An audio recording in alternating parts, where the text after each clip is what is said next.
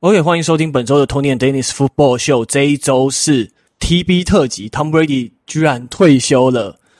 那我是 Dennis 啊，我是 Charlie。好长的一口气啊！那我们这一周也在农历大年初二，请来了一位对 Tom Brady 还有爱国者还有海盗都研究非常深入的球迷，欢迎吴杰。好，呃，大家好，我是吴杰，啊，你们可以叫我 Jack 就好，这是我比较常用的名字。啊，对，我确实算是一个 TB，跟硬要说我爱国海盗迷都是，但是我其实主要还是一个 TB 迷啦。那两位要不要先讲一下，你们两位昨天晚上看到 Tom Brady 的消息的时候，当下的心情是怎么样？失眠啊，那么严重哦？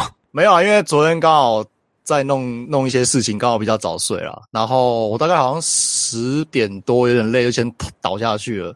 然后三点多起来上厕所的时候划个手机，然后我想说奇怪，为什么群我们那个群组里面突然半夜爆出好像上百条 上百条未读信息吧？然后我就去 FB 跟 Twitter 看了一下，就看到 Tom Brady 正式退休，对，然后就有点小失眠，所以就三点过后就没有再睡着就对了。有啦，六点又继续睡了啦，不管了，那还是失眠蛮久的，累啊。大年初一，大年初一大家都很累啊，对啊，也是也是。那 Jack 的反应是怎么样？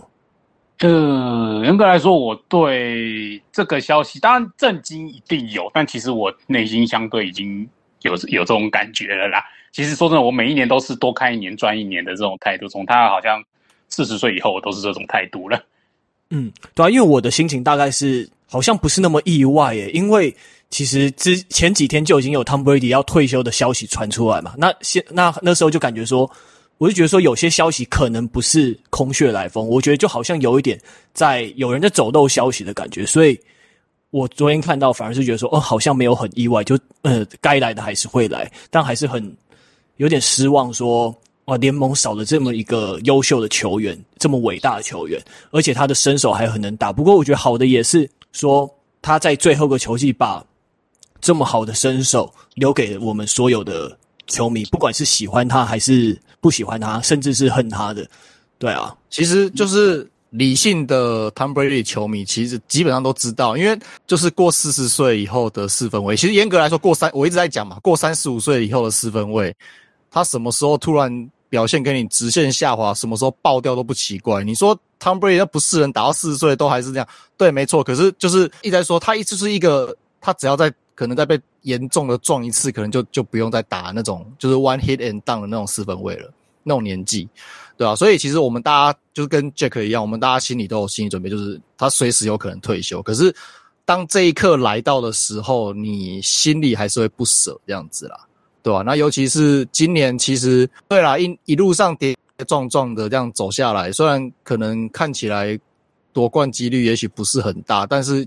就一度看到那么一丝希望，然后又没有，然后没有完以后他就退休，我就觉得，呃，你要说完全不遗憾，我觉得这是骗人的啦。确实啊，嗯，如果夺冠退休的话，就好像真的太完美了，感觉就就会更梦幻一点了。当然说不是说现在这样子不好，只是说当然就是呀，他是 Tom Brady，所以你总是会比较稍微贪心一点啦。对啊，那另外一个比较私人的理由就是。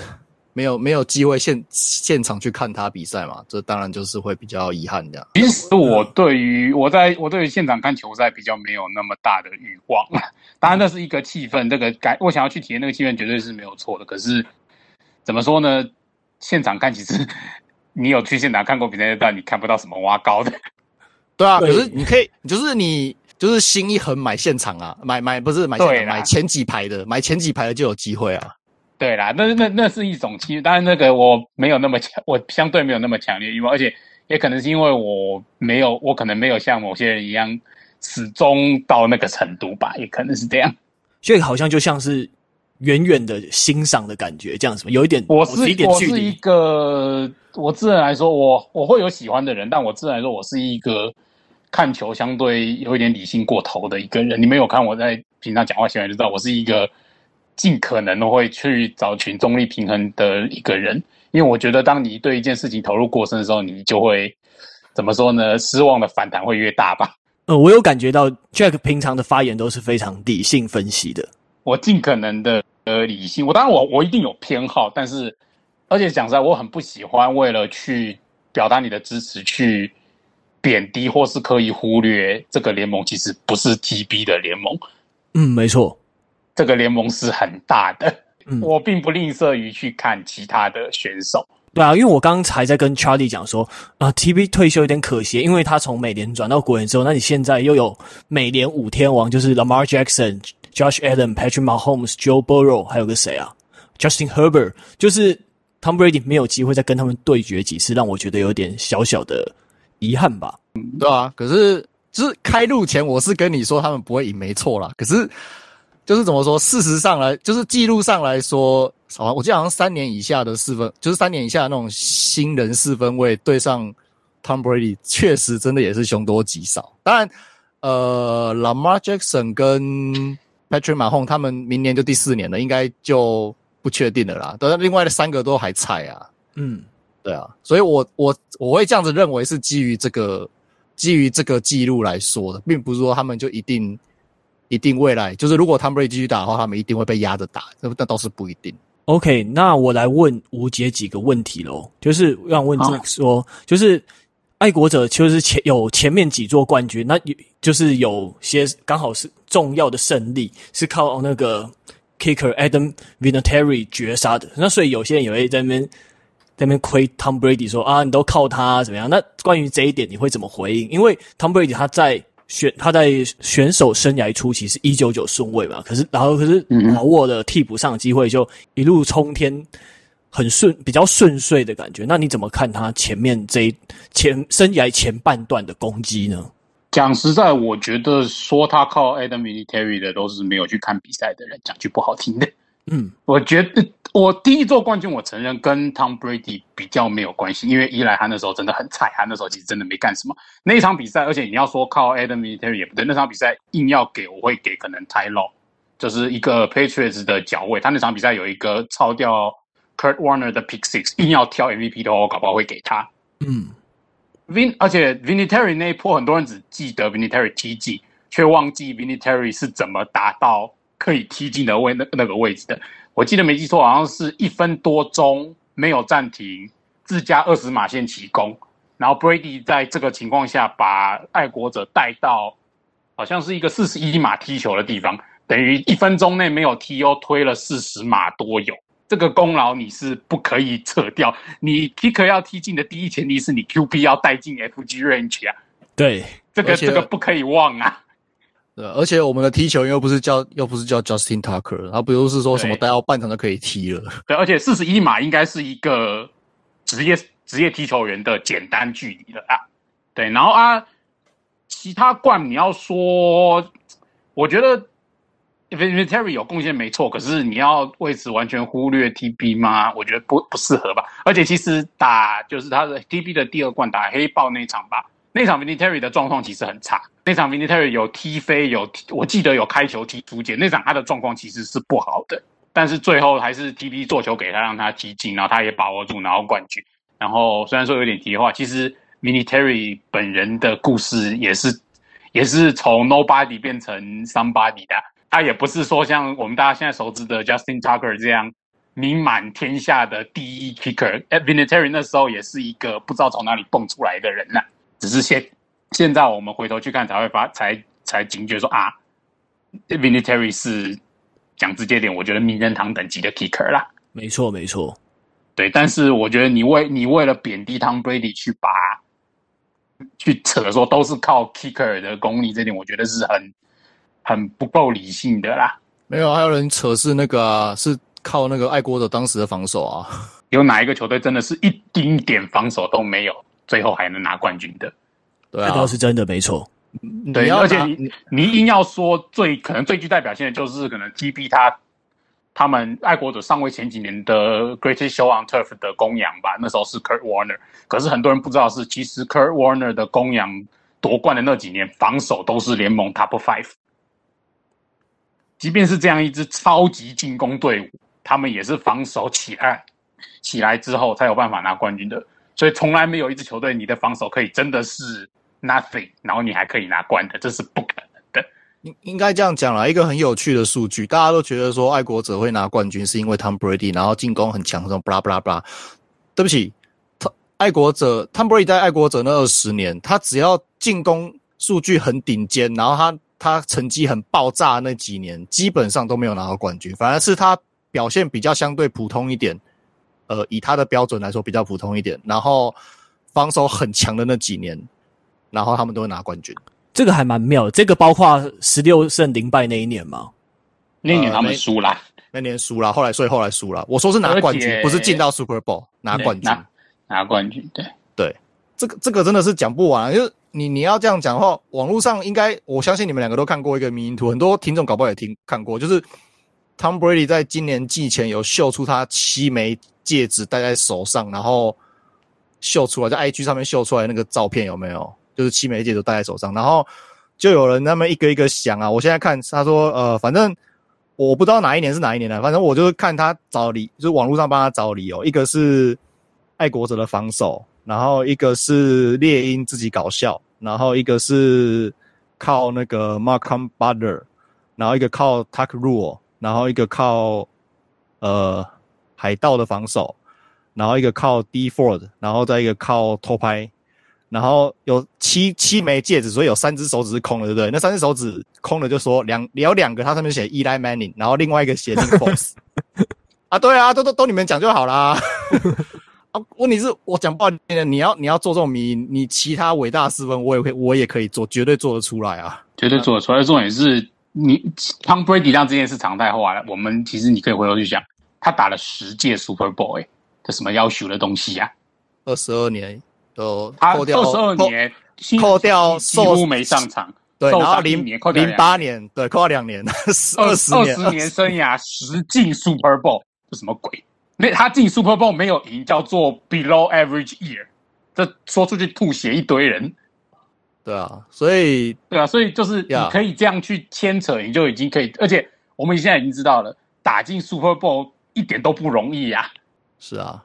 一堆人说啊，那干嘛？Holmes 接下来十年可以每一年都进 Super Bowl 啦？没有啊，就没有啦。Aaron Rodgers 当初 Aaron Rodgers 生涯第一年外卡就一路夺冠，也有那个迷因图啊啊！因为我们第六种子就这么简单，以后只会更简单。呃，现在还没有，还没回去第二次啊！真的，我知道这很酸，可是他真的还没有回去第二次啊！不是说不是说 Tom Brady 就一定最强无敌什么的，这不是这样。但是，然后你说。你要就是他是靠团队什么的，这个我觉得都，呃，就事实来讲都没有错。可是你追本溯源的去想这些，想背后的原因啊，football 不是本来就是一个团队运动嘛，对不对？你没有任何一个怎么说，你并没你没有任何一个，呃，每一块拼图都把它好好的拼起来的话，你这个支球队基本上是不会赢的。就像我们之前也在，我们两个礼拜还在讲。到专攻那场悲剧性的输球，你说防守不好吗？很好啊。你说进攻不好吗？呃，不是很完美。但你说真的烂到就是不及格什么，好像也不至于。就输在什么特别足，就两个失误没了，就是那两个失误而已。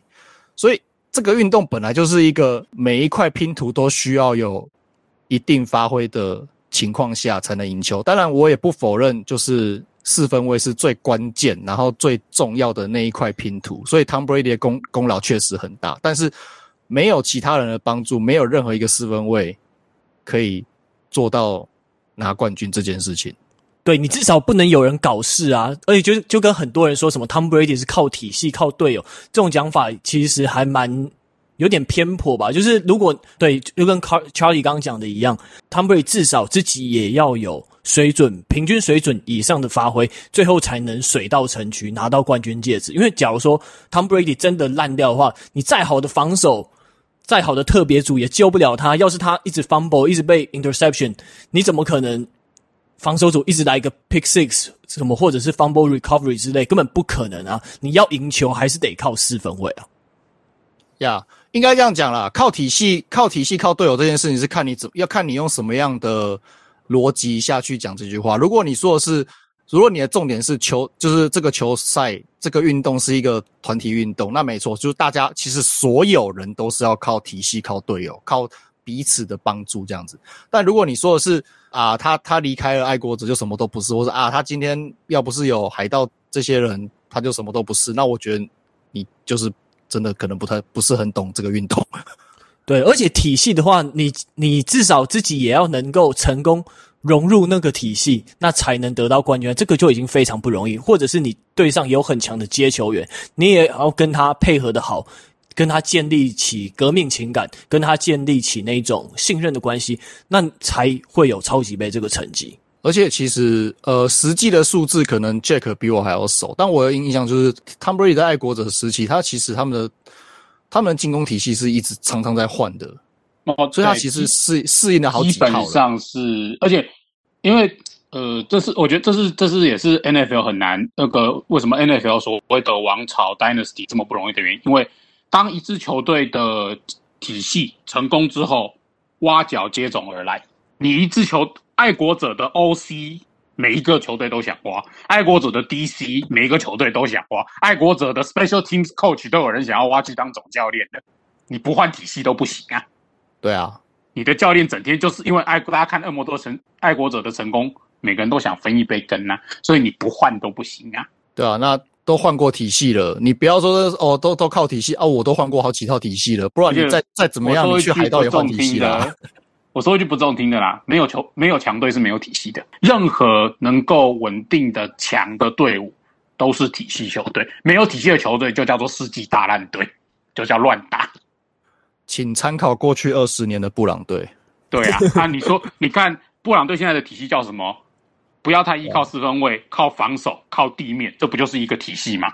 对啊。然后你说马洪。马洪的体系叫做 Andy Reid，这个世界上最成功的四分卫体系啊。对啊，是。你要说强队，强队一定有体系，没有体系的队伍就只就只会乱打而已。所以我一直觉得，你一直那些扯体系的人，你可能并没有非常了解，说一个美足球队要成功，是要有多少的要素环环相扣才会发生的。一样啦，就是看他是用什么样的逻辑去讲这句话啦。就是如果你觉得一个球员只是因为有体系才成功，那我觉得你可能不是很理解这个运动。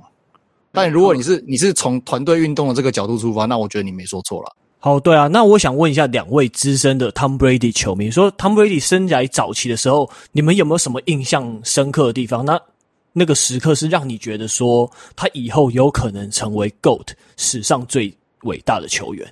我先弄，因为讲出来，我其实汤布瑞迪真的早期的球赛，我并没有直接就是现场用眼睛看，因为那时候我还不了解这个东西，我很多也都是后面去播。但是我觉得，我其实我觉得汤布瑞迪真正让我觉得汤布瑞迪够格称为 GOAT，我觉得应该是猎鹰那一年之后，那一年之后，我觉得你说他不是 GOAT，说不太过去了。其实是他逆转的过程让你没逆转吗？过程。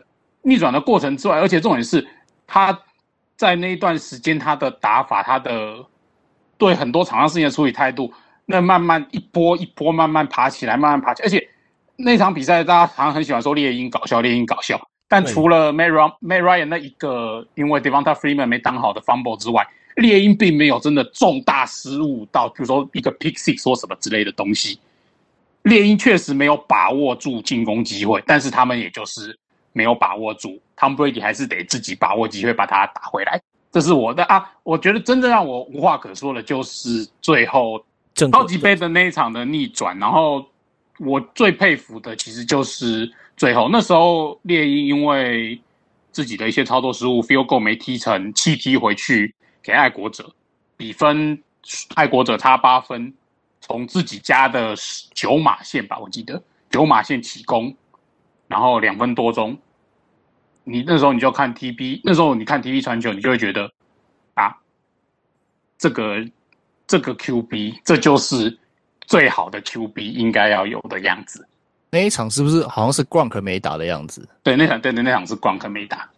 我记得他们有一个重大伤兵呐，那是 Gronk 没打，就 Gronk Gronk 没打。对，然后你就你就看到他每一个 target 这边一球，那边一球破。三档了就传中间，三档就传旁边，慢慢的一步一步一步一步一步一步推进，就会觉得他理解了美足这个游戏四分位要怎么玩，就是这样玩。嗯，没错，就那种我觉得他从眼神中可以看到那一种你对于胜利的执着，我觉得是非常恐怖的。我对他印象最深刻也是这样比赛，就是说到底要怎么赢啊？这种比数，但最后没想到真的赢了，太厉害。那 Charlie，对啊，那场比赛、嗯、我半场刚好我跑去洗澡，因为我觉得死定了。结果最后我就那那也是我唯一一次兴奋到我当下我就直接下单买了 merch，因为我实在就是太嗨了，所以我房间里面有一件那个爱国猎鹰的 Super Bowl T 恤。那最让你印象深刻、最有 GOAT 特质的比赛是哪一场？Charlie 有吗？如果是 GOAT 的话，那一样是就是猎鹰那一场。就是应该说毫无疑问，相信他就会是 GOAT，他就一定会是 GOAT 的那一个，就会是那一场。但是如果印象深刻，最初最印象深刻的话是，好像二零，我忘记了，零七还是还是零九，有点忘记了。就是有一年对泰坦的比赛，然后那个是在雪地打，然后这中场比数好像五十六比五十六比七还多少，反正就是直接把直接把。泰坦直接按在地上摩擦，然后上半场就是二十几分、三十分这样子。对，那我，那场我知道，那场我知道，对，那就是好像是他们队史上的最大分差还是什么鬼之类的。对对对。然后那一场我还就是有低调，有低调来看，然后嗯，现在还有档案，对，对吧？那那一场为什么印象深刻？是因为就是我从来我第一次认知到原来。职业比赛要爆分可以爆程度，对，然后可以就是那个差距可以拉大，可以拉可以打成这个样子，对，所以就是印象真的很深刻。然后再来的话就是一二年，呃，一二一四年，一四年的超级杯对海鹰的那一场，对，因为就是那个时候海鹰的 Legion of Boom 他们非常强势嘛，所以赛前其实我很就是我觉得。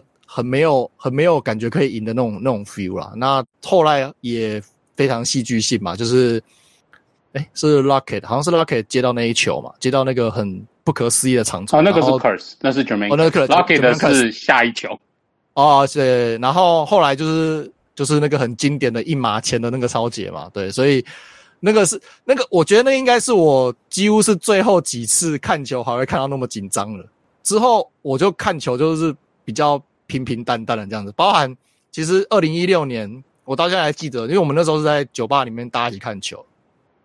第上半场的时候，大家都觉得啊，你不要在那边，就是我我对我知道落后很多，可是我也没有到很紧张什么，我就是我只是一直在想说，干到底为什么会发生这种事情？为什么？为什么上半场被打成这个样子？我一直在想那个东西。然后其实其他朋友就说啊，不要再想了，不会赢啦。然后就看到看到我们就是 TB 球迷脸色越来越。雀跃，然后其他的脸色越来越难看，这样子，对啊，就是我比较有印象深刻，大概就这三场吧。嗯，所以他们他们 TB 经历了那么多经典的时刻，所以总结来说，大家应该都觉得他这个 GOAT 应该算是实至名归喽。我是这样觉得啦。我觉得我是我是觉得他他基本上就会是 GOAT，但是。但是他不会是一个所有人都承认的 GOAT，然后我会觉，呃，我会觉得这样这样说好了，因为他这是一个团队运动，所以我会认为说，在四分位，或是说你要呃勉强再广义一点说进攻组他会是够的，我我完全我觉得就是这个就没有什么好辩论的。但你如果说是这个运动的话，因为一来就是可能防守主人会讲话，然后再来是。他还是有一些争议性嘛，对不对？对，所以也也许不是这么多人可以同意这件事情啊。那我也可以理解。但是你如果说以我的意见来说，嗯、那对吧、啊？他就 GOAT 啊，没什么好讲的。嗯，对啊。虽然我不是 Tom Brady 球迷，但看到他这些数字那么漂亮的成绩摆在眼前，而且可以逆转这么多比赛，我也真的服了。我也觉得说他是 GOAT，就算我不是说他的死忠球迷，我到现在还记得。一一年吧，一一年输巨人的时候，我那时候在跟朋友聊天，我就说，因为那个时候 Tom Brady 我记得已经三十几岁，三十出头了吧，我记得，所以我那时候那时候说，就是一般四分卫大概三十五岁就开始走下坡了啊，他都三十一二岁了啊，今年没拿到冠军，那、啊、之后应该就差真的是差不多了，然后我就被打脸打了十年。了。对，我还对啊，我还隐约记得，就是几年前吧，好像是他们打赢海鹰还打赢猎鹰之后吧，我有点想不起来确切，但是我在网络上跟人家嗯比战，就是为了某些一四年，对对，就我忘记是打赢海鹰打赢，我在网络上跟人家比战，就是 GOAT 这件事情。那时候我的说法是，Brady 还有那时候我记得好像三十七、三十八岁，我说 Brady 起码还有两三年的时间，他可以。继续去充实他的 resume，让这个 GOAT 的说法更没有争议一点。然后后来结果他三十七岁之后，他又整整打了七年，然后又多拿了四个冠军，加一个话，现在有可能两个 MVP。所以那那我连我自己我是 GB 的粉丝，我在他三十七八岁的时候，我都不觉得他还有三个 Super Bowl 要拿这种感觉。三十七岁的话是那个二零一四年，二零一四年是打海鹰，当然那他就是还有，对，还有三个 Super Bowl 可以拿，对，对啊，连我都连我是 TB 迷，我都不觉得他还有那个生涯长度跟扣打可以去拼四个呃三个超级杯，但是他就是做到了，对，但是真的感觉把他的生涯拆分成两两个生涯拆拆成两个人也是很厉害的。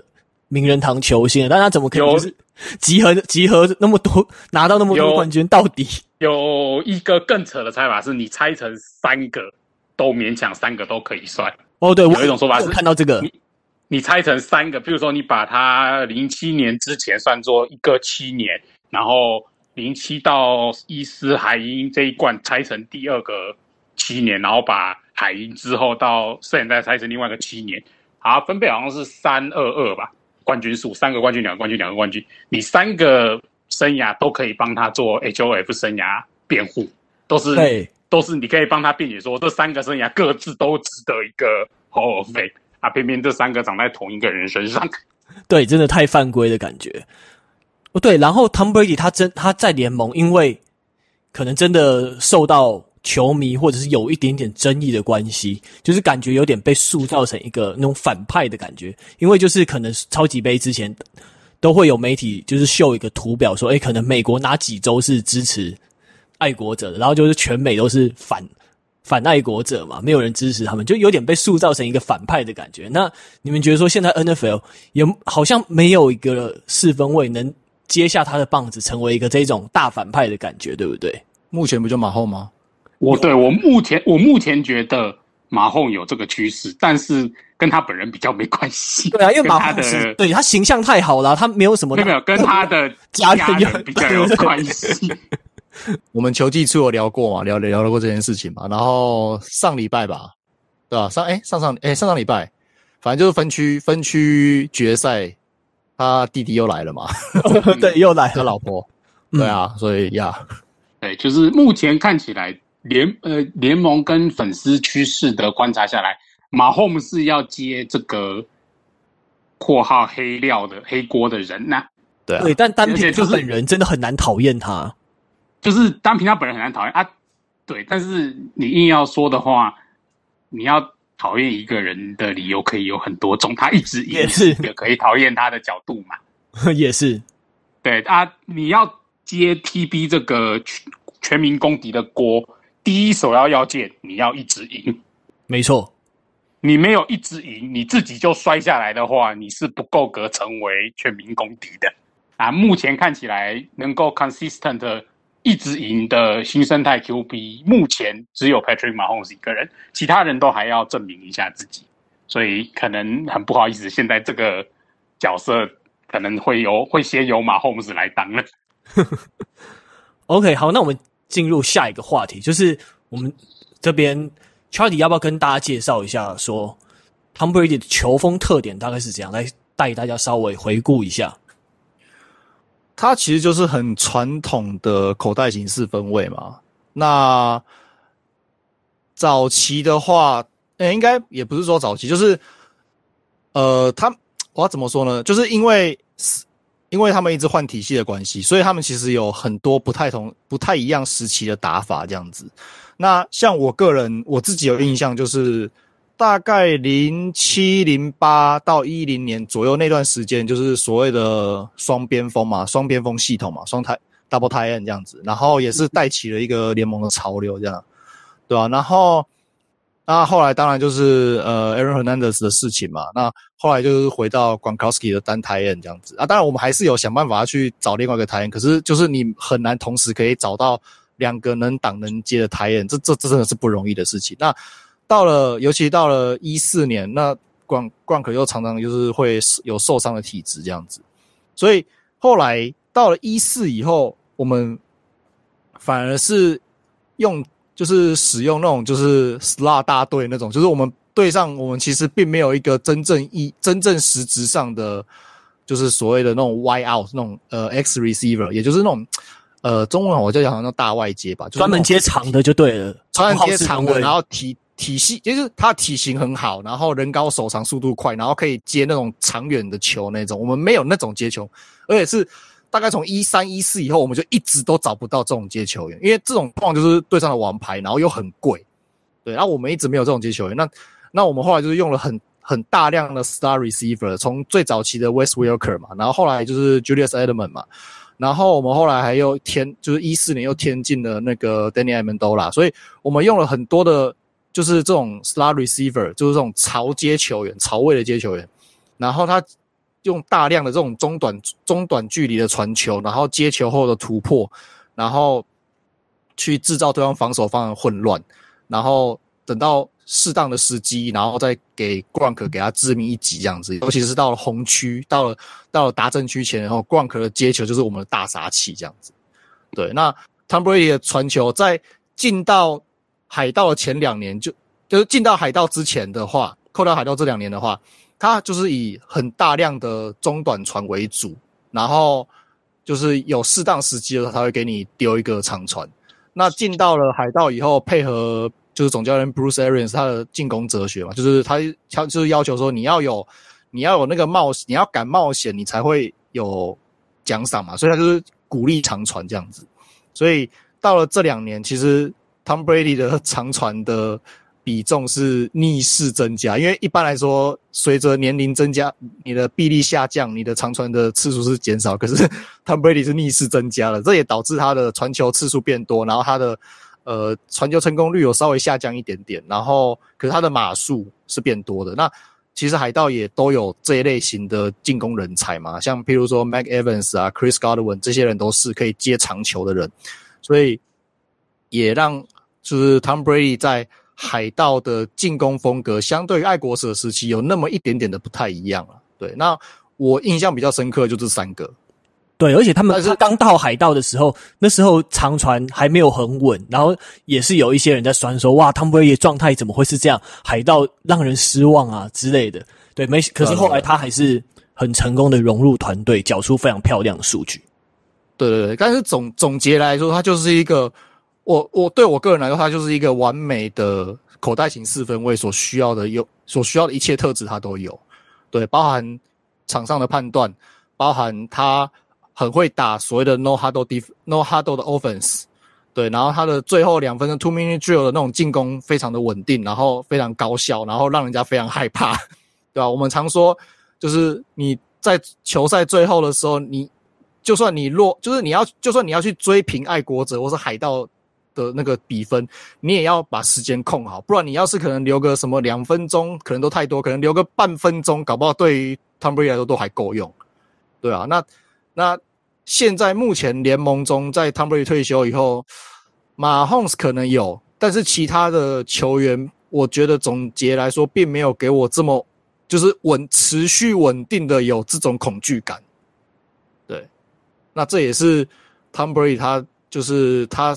身为四分卫一个很大卖点，对，因为在比赛的最后关头，你这种压力的之压力的情况下，你要处理的讯息量还那么大，尤其是你可如果可能没有 huddle 的话，你真的要很好掌握整个体系，然后整个场上的情况，不不只要掌握自己这边，还要掌握对方那边，这一点真的是还蛮不简单的。对啊，对啊，确实有兴有兴趣可以去看那个啊。我我记得是今年是今年最后一次打这种追分的，应该是呃喷射机吧，例行赛的时候。嗯、哦，对，那那那一波很很变态，很经典，对，非常经。我记得好像没有没有没有暂停嘛，然后剩一分半吧，没记错的话，还是两分钟。嗯、对，就大概一分半两分钟，然后是没有暂停的、哦。然后你就看到就是短传短传，一直推一直推一直推一直推一直推一直推，然后你就看到就是他也没有很慌张，他就是他就是推了以后就是慢跑过去，然后就是大家比一下，然后就再就开球，然后再再推一段距离。然后又慢跑过去，然后再比大家比一下，然后再推上去，超夸张的，你说完全没有在哈斗的，诶对啊，而且那一波他因为美足要追分最常用就是要 spike 要停表，他那一波攻击一个 spike 都没有，对，就老子没有在跟你 spike，反正我每一档就是会成功，我就是一直推，一直推，一直推，一直推，一直推，然后就看到对方一点办法都没有，那真的很扯。实际打过球你会更知道那个要做到那种程度，那个到底有多难，那个真的很难。其实不只是四分卫，你其他的球员也要能跟他配合，所以这这个背后到底做了多少练习，那真的很难想象。我想问一下，我刚刚写在反纲里面最后一个问题，我想问一下 Jack 的意见，就是 T B 的离开也几乎代表我们上一个时代这种纯种口袋型的四分卫就正式是灭绝了。那呃，我也讲这样的原因是因为 Aaron Rodgers 他早期其实并不是这种，他不是那种会乖乖待在口袋里面。对对对。那下一个世代的四分卫，因为呃，联盟这种球风跟需求的改变，所以你觉得还有没有可能会出现这种就是纯种口袋型四分卫的这种球员？那又能不能像 Tom Brady，然后 Peyton Manning 或是 Drew Brees 这样长久维持这种他们这种顶尖的身手？嗯嗯，我直接讲，我现在我暂时还没有看。我觉得目前呃，查理提到的 Mahomes 是一个，但是其实 Mahomes 是马后跑外。很爱往外跑，我觉得目前最接近的人选可能是 Justin Herbert。